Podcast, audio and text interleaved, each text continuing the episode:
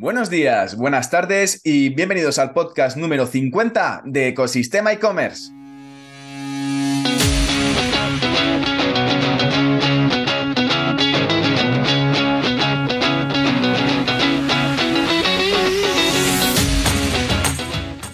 El podcast donde encontrarás todo lo relacionado con el mundo e-commerce, herramientas, trucos, noticias, emprendimiento y muchísimo más para crear tu tienda online o hacer crecer la que ya tienes.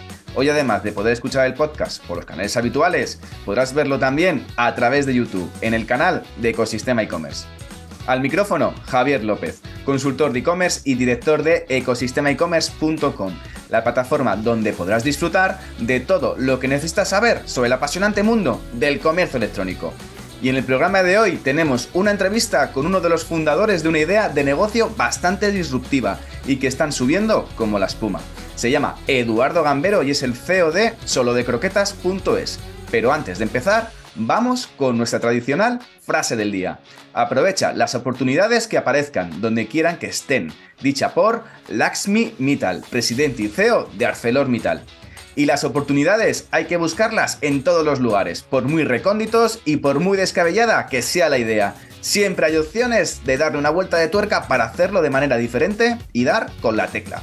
Y sobre uno de esos e-commerce de nicho especializado, vamos a basar la entrevista de hoy, donde vamos a hablar con el fundador de una tienda que factura un millón de euros vendiendo solo croquetas a través de Internet.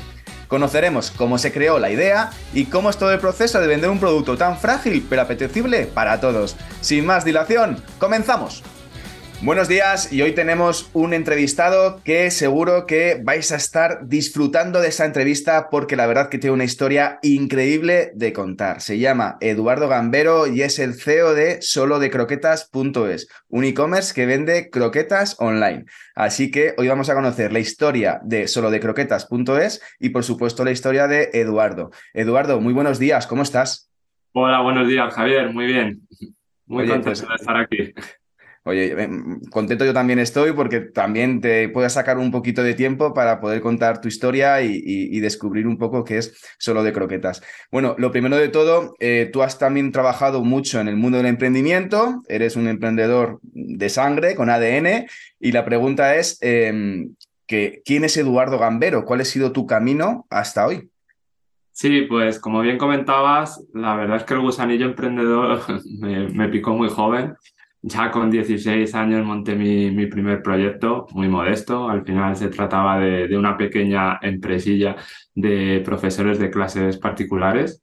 Ah, sí, muy bien. Yo era entrenador de baloncesto, entrenaba a diferentes colegios, entonces tenía acceso a, muchos alumnos y tenía muchos amigos que se querían sacar unos eurillos extras y entonces monté este proyecto. Y, y, de ahí pues, pues hasta aquí, entre medias Hemos hecho muchas cosas, siempre de la mano de, mi socio y, mejor amigo de toda la vida, Javier del Moral, que nos conocemos desde los tres años y hemos sido siempre los dos muy inquietos. Qué gustazo trabajar, trabajar con un amigo ahí de toda la vida que ya sabes, sabes directamente, sales con ahí de, de, cervezas, eh, le conoces perfectamente y encima emprendes con él. ¿Y, cómo, cómo, se llamaba ese proyecto que iniciaste con 16 El años? en casa. Anda, Qué bueno. ¿Y qué tal fue? ¿Cómo fue? ¿Cómo se desarrolló? Bien, bien. La verdad es que todavía me siguen llamando de vez en cuando, sobre todo eh, los, mejores prescriptores eran los profesores de, mi colegio, que me tenían en, alta estima y entonces me, me, siguen recomendando a las generaciones, pero ya digo, oye, que ya, que ya, no, hago esto. pero todavía me llaman algún despistado y tal. Y em, siempre fuimos compaginando todo nuestro emprendimiento con, con nuestra carrera universitaria y estudios. Yo hice Derecho YADE en ICADE, luego hice un máster en Internet Business, el MIP, y Javi también hizo empresariales, luego hizo su máster en analítica web, y siempre hemos ido compaginando eh, proyectos y, estudios. Montamos en una empresa de, de aplicaciones móviles, al principio trabajamos en nuestros proyectos y, luego ya empezamos a ofrecer ese servicio a más gente, hemos hecho más e-commerce, también hemos estado muy ligados siempre a la hostelería Abrimos nuestro primer bar eh, cuando estábamos en segundo de carrera, al principio era como un hobby. Buen hobby también, abrir un bar no está mal, ¿eh? No hay mucha gente que está en segundo de carrera y digo, ¿qué hago por las tardes? Nada, me voy a abrir un bar. y, nada, pues la verdad que, los caminos nos han ido llevando hasta aquí, hasta solo de ¿Y qué otros e-commerce has montado antes de montar este proyecto? estaba, era una marca de ropa. De, camisas para caballeros. Las hacíamos aquí en España y era muy enfocado a calidad, tejidos muy buenos, estudiábamos mucho el patrón y la verdad es que fue un proyecto bonito que, aprendimos mucho.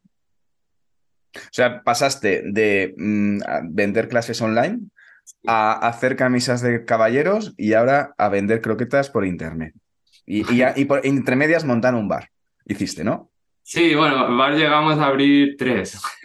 Al final era una cadena, se llamaba Penalty Lounge Bar y estábamos enfocados en, eventos deportivos, eh, en eventos en general. un sport bar de estos, ¿no? Un... Sí, en un sport bar que le, que le dimos un toque también de, primera hora, de copas, eran, hacíamos unos menús de cenas con barra libre, que al final era perfecto para, para hacer eventos.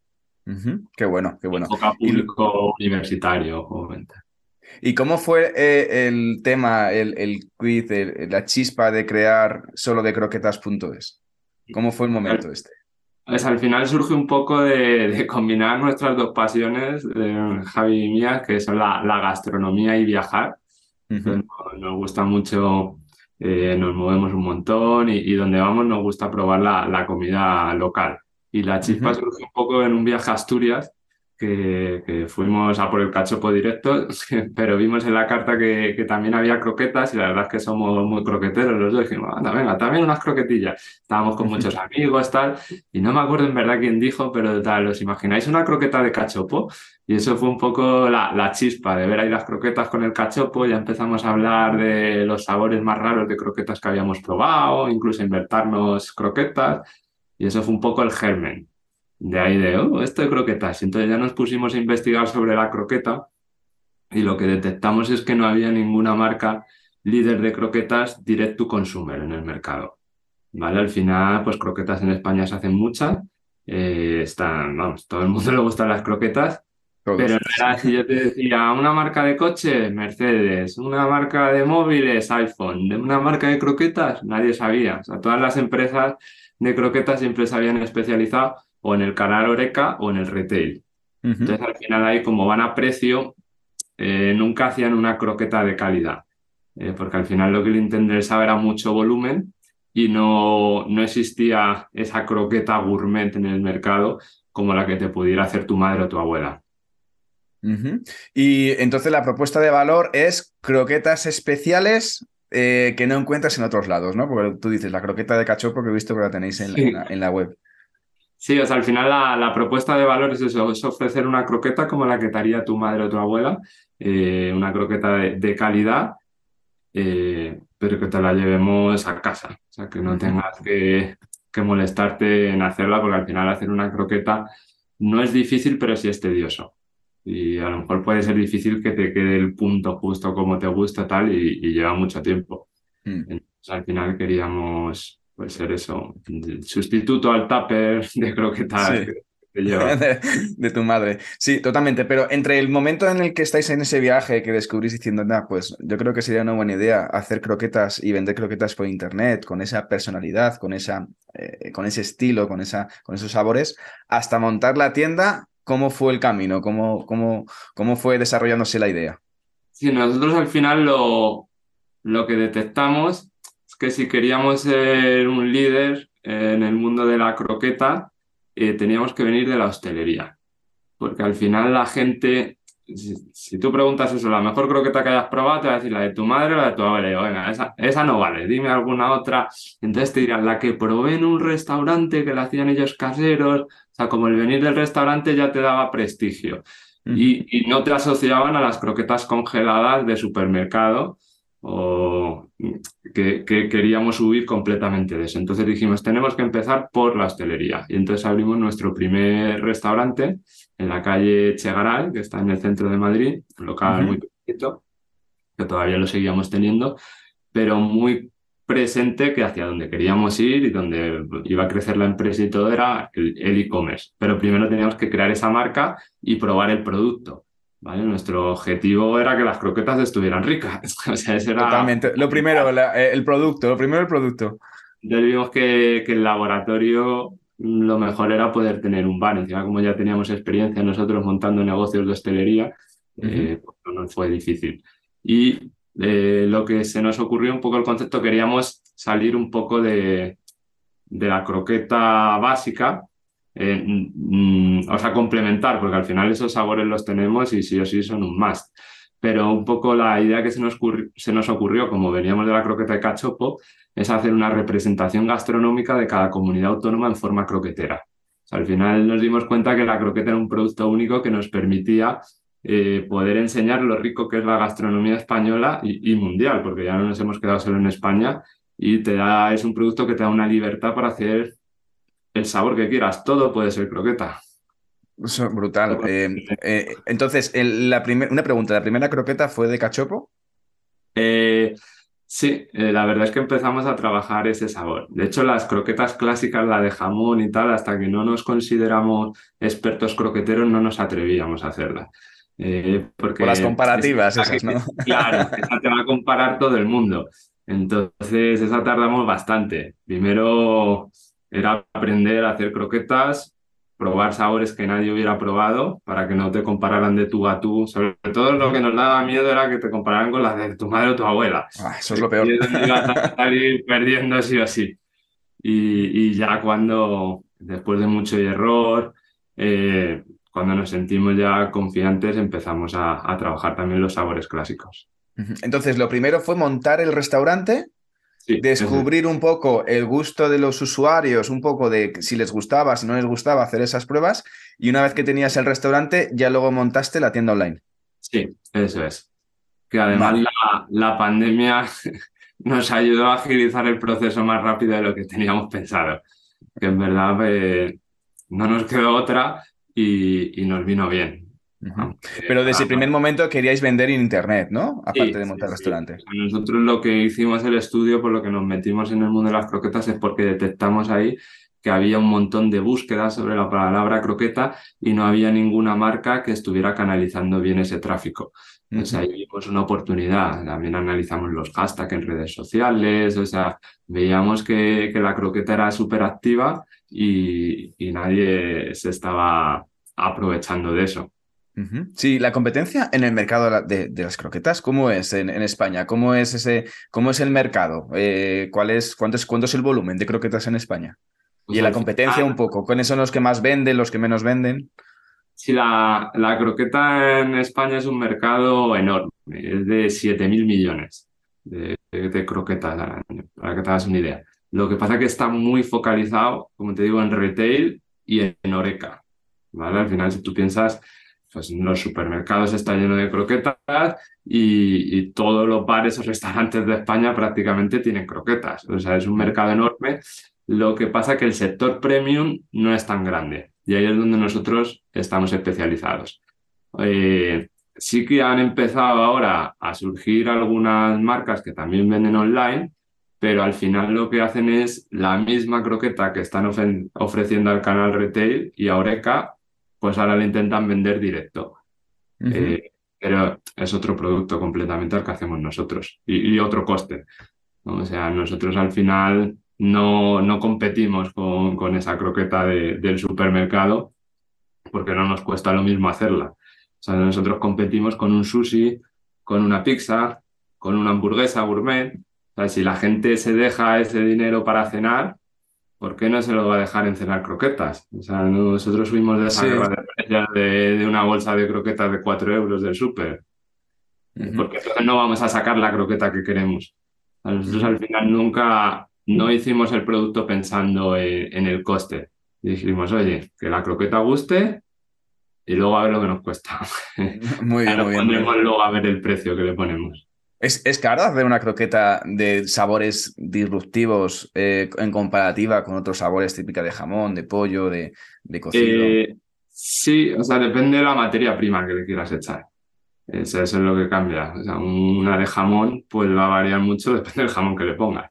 Y sobre todo, como en nuestro caso, que no usamos ningún potenciador de sabor, eh, ni aditivos, ni cosas, trucos que usa la industria alimentaria, si nosotros decimos que la croqueta es de jamón y queremos que sepa jamón, pues hay que echarle mucho jamón. Hay que echarle mucho jamón, sí.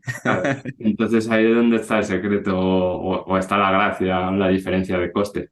Y luego encima además nosotros desde el principio quisimos ser croqueteros inclusivos y todas nuestras croquetas son sin gluten. Además tenemos un montón de opciones veganas, sin lactosa, que eso también encarece un poco los precios, pero para nosotros eh, es algo fundamental, porque al final no queremos crear distinciones. Además, cuando decimos que somos croqueteros inclusivos, es porque todo el mundo come la misma croqueta. O sea, si alguien hace dos productos, uno sin gluten y otro con gluten, porque uno de los dos estará peor, ¿no? si no, porque hace dos y todos sabemos cuál es el que está peor. nadie quiere compartir una pizza con el celíaco. Tal cual.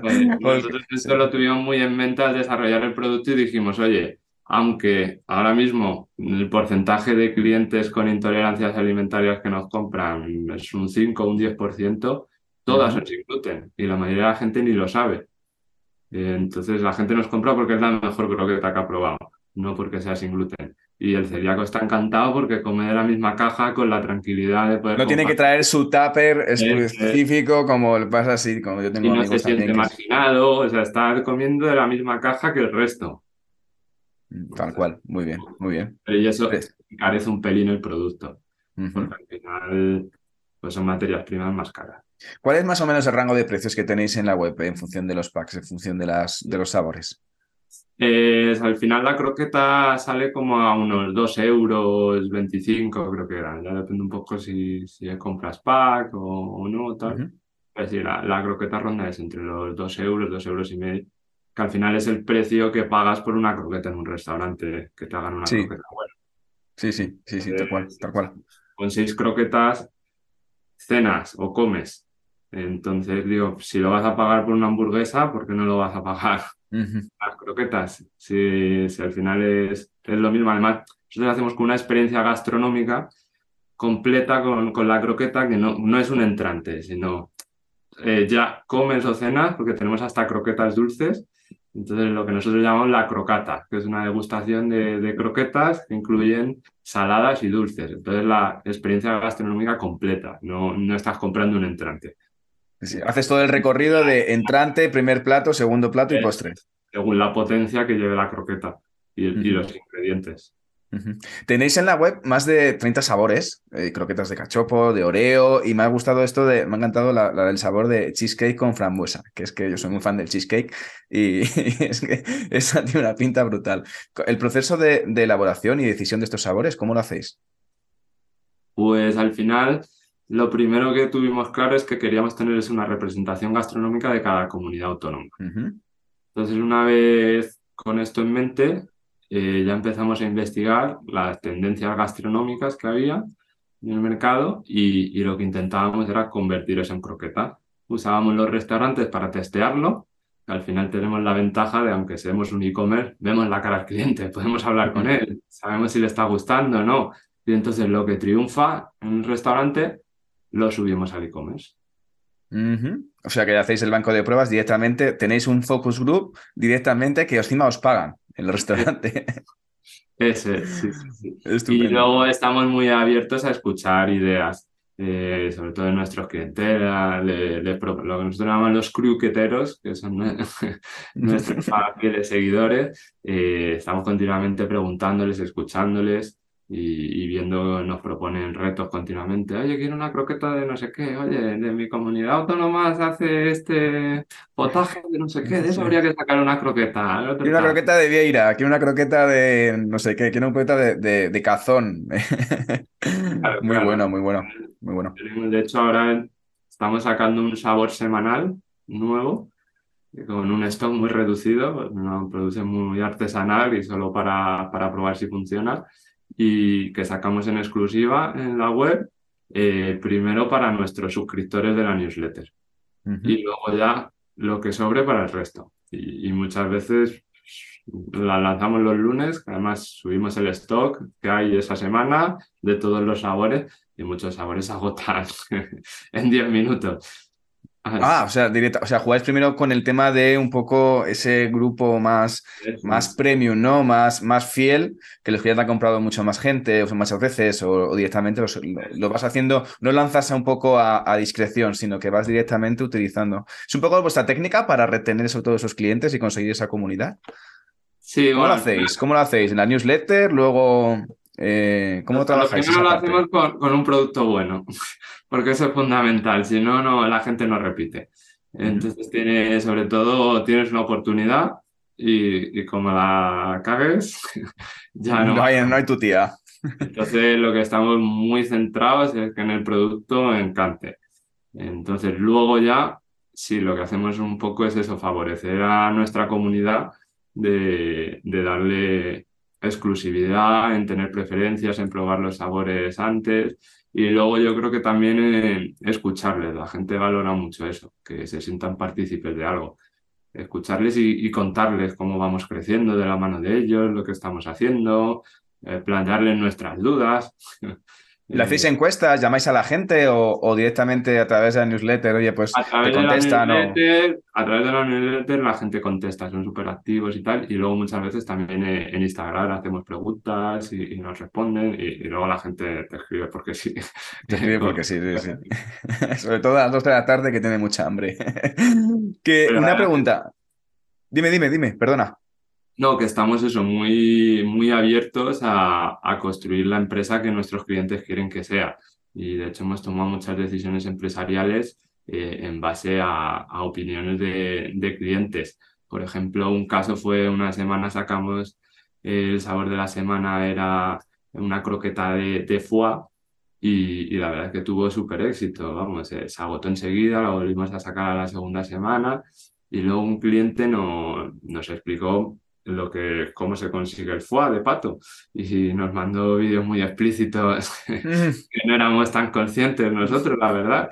Eh, y, eso nos hizo reflexionar y lo consultamos con la comunidad y les dijimos, mira, oye, esta ha sido nuestra croqueta más vendida en los últimos tres meses, pero creemos que no va alineada con los valores de la empresa y, y estamos pensando en quitarlo gracias a este cliente que nos ha enseñado esto la verdad es que no, no sabían. O sea, algo sabes, pero que nunca lo, habías aterrizado. Nunca lo ves, cuando lo ves en vídeo cambia la cosa. Claro, claro. Entonces eso nos hizo reflexionar, lo consultamos con la comunidad y la gente nos apoyó y nos felicitó por ser valientes y por un poco defender los valores que queremos construir con esta empresa.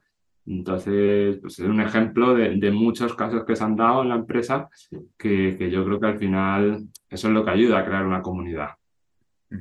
Vale, esa comunidad, ¿cómo la construís? ¿Qué tipo de publicidad hacéis? Es decir, ¿qué acciones os funcionan? Porque me imagino que habéis probado varias cosas. Habéis probado de pago, orgánico, eh, inbound. Eh, ¿Cuál es en vuestro marketing más rentable? ¿Cuáles lo que, las acciones que más os funcionan y cómo, sobre todo, cómo llegáis a ese público? Al final, para crear comunidad, al principio lo más, yo creo que es la, la bueno, serían dos estrategias. Por un lado, la newsletter es la que te permite hablar más con ellos. Vamos a explicarles algo. Pero para que se enganchen a la newsletter, al final tienes que darles un descuento. Eso es básico. Entonces, lo que sí, muy importante, sí, que lo hacemos en el primer pedido. Si te suscribes a la newsletter, tienes un descuento del 15% en el primer pedido. Pero lo que sí es importante, que la gente primero se ha suscrito por el descuento, que consigas engancharles, ¿vale? Sobre todo en los primeros emails que les mandes, que, que, ya te quieran leer. yo, yo empecé aquí por el descuento y ahora me quedo aquí porque me gusta lo que hacen. Entonces eso es un poco lo, lo que hay que conseguir, porque si no, tiene gente que entra y se va, gente que entra y se va. Entonces sí que no es rentable esa estrategia. Totalmente. Imagino que con, la primer, con el primer cliente no, no, no, no recuperáis la, la, inversión, ¿no? Imagino que es durante varios, varias compras. Sí. Directamente la, la, captación de ese primer cliente que tenéis.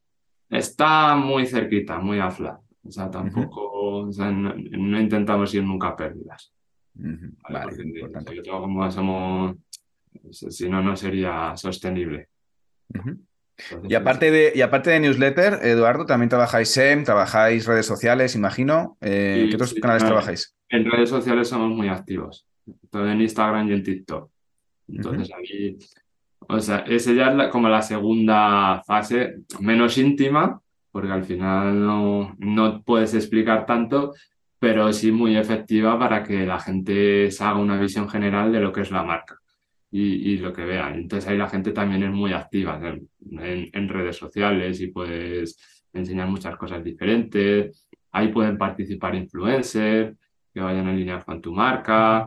Así funciona. Trabajáis con influencer también, ¿no? Entonces, para probar croquetas. Sí, Sí, sí, lo único, o sea, son colaboraciones que nos proponen ellos a cambio de producto, o sea, no, no pagamos influencia. y, luego lo que hacemos es como empoderar al cliente para que pueda ser influencer. O sea, mucho contenido del que subimos en redes sociales es de los propios clientes, que no, no tienen que ser seguidores, o sea, tener muchos seguidores para que nosotros le demos cabida en nuestro Instagram. Al final, cualquiera que, que quiera compartir la experiencia que está viviendo en el local, eh, que haga unas fotos chulas y tal, y uh guste compartirlo, pues nosotros les damos visibilidad. Muy bien, muy bien. ¿Y el SEMOS funciona, Eduardo? ¿El SEM? No tanto, porque al final, claro, nosotros estamos como educando a la gente de explicarles que se pueden pedir croquetas a casa. O sea, es algo que muchos no se lo habían planteado. no piensan en ese momento, ¿no? no es una el SEM funciona más el que se mete ya a buscar algo concreto. Entonces sí que es verdad que poco a poco va funcionando un poco mejor. Lo que pasa es que también como tenemos el SEO muy bien, eh, porque tampoco había mucha competencia, pues tampoco pagamos mucho en SEO, porque si ya salimos el primero, no, no tiene sentido. Pero, pero aún así SEO, SEM, que SEO salimos muy, estamos de los primeros, siempre si coges croquetas a domicilio o tal, eh, es algo que mucha gente ni, ni se lo ha planteado, que pudieran pedir croquetas como en una empresa, tal, más allá de, oye, pues entro en Mercadona y compro croquetas. Entonces, por eso nos ayuda más Instagram o TikTok eh, o Facebook, vamos, para explicarles a la gente que existe esa posibilidad de, que pueden regalar croquetas. porque una cosa muy curiosa es que al final las semanas que más vendemos de todo el año son la de San Valentín y la de Navidad. O sea, nosotros díselo con croquetas. Al final la gente ya busca cosas originales para expresar sus sentimientos. O sea, porque una caja de bombones, que ya está súper visto, unas flores, si puedes enviar una caja de 12 croquetas. De cheesecake o de Oreo. que esa, nunca había pensado regalar unas, unas croquetas de Oreo a mi mujer. Pues hay, que, hay que explicarlo. Entonces no, la gente no se va a meter en seno a buscar regalar croquetas. Tienes que darle idea con publicidad en Instagram que el de venir, ostras, pues ya tengo regalo para este San Valentín. Y ya no compro el típico ramo de flores, sino le, digo, le digo que la quiero con, o lo quiero con, con croquetas. Y nosotros además eso lo medimos porque dejamos enviar notas personalizadas en cada pedido y entonces ahí vemos cuáles son para regalar y cuáles no. Los que no ponen tarjeta directamente son, son para comérselos ellos. Y en las tarjetas de feliz día de la madre, suerte en el examen, ojalá pudiera estar allí, no sé qué. Pues sabemos que, y un alto porcentaje eh, que llega casi a la mitad de los pedidos son de regalo. Qué bueno, qué bueno. Oye, ¿cuántas croquetas vendéis al día? Pues estamos días buenos y tal, casi 7.000 croquetas al día. ¿Y, el sabor que más se vende, cuál es? El sabor que más se vende es el de. El, este año ha sido el de cachopo. Eh, vamos sacando siempre el ranking anual. El año pasado, por ejemplo, fue la de jamón de Monasterio. Qué bueno.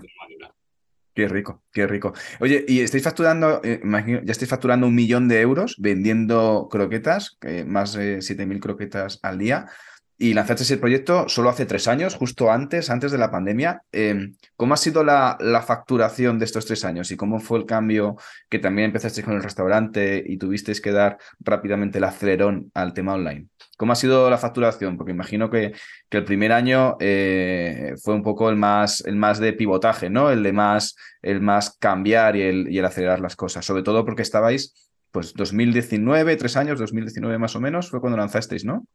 Sí, o sea, al final ha seguido una, un crecimiento un poco orgánico.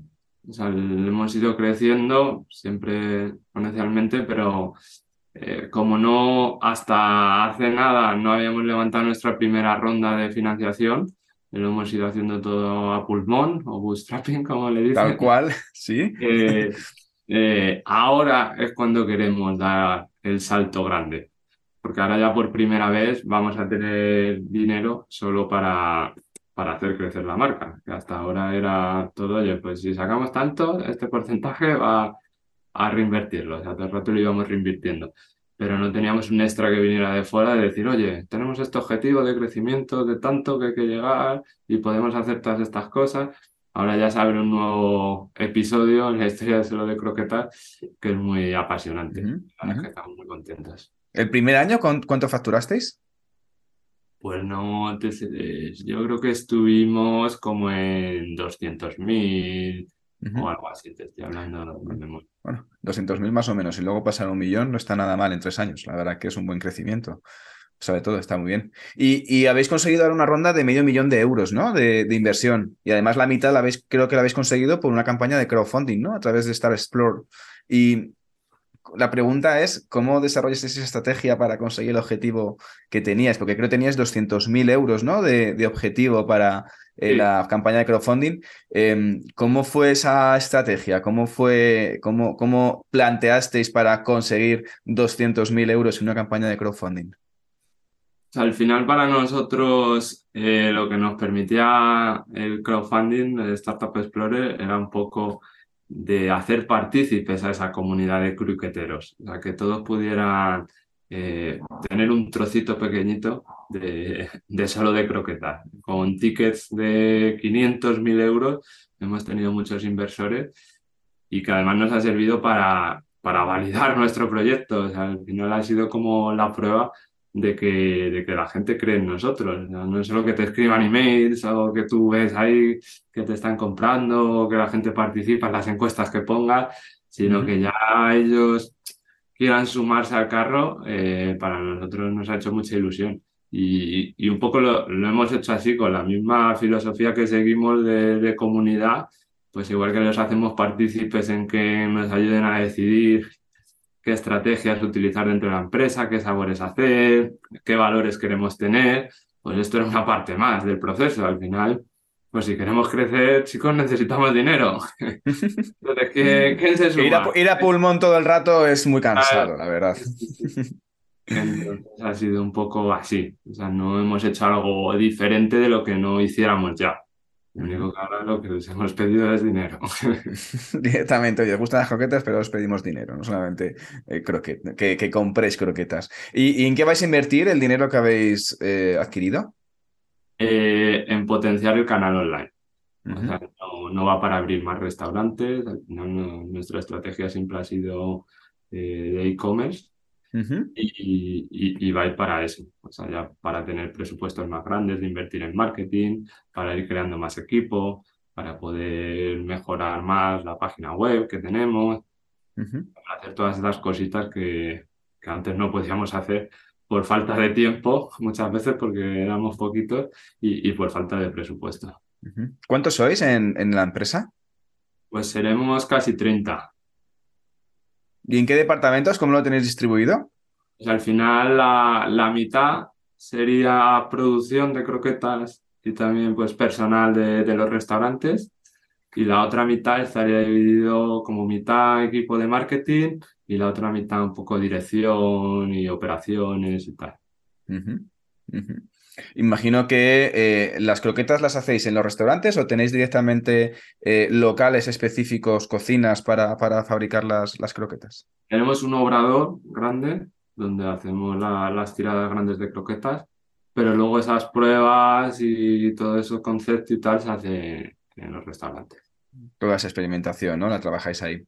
Y, mm, y, una pregunta, Eduardo. Imagino que, bueno, después de haber estado estos tres años trabajando en, desarrollar este proyecto, que la verdad que es muy disruptivo porque eh, el tema de eh, regalar croquetas incluso a, a, la pareja o, crear esas croquetas disruptivas, imagino que habrás tenido muchos, muchos aprendizajes.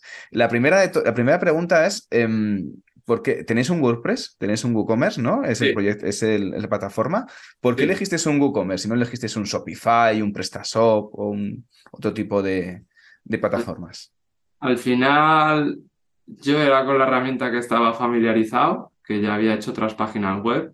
Y al final la página web la hice yo, sin saber nada de programación, leyendo blogs y preguntando a uno y a otro. A pulmón, tal cual.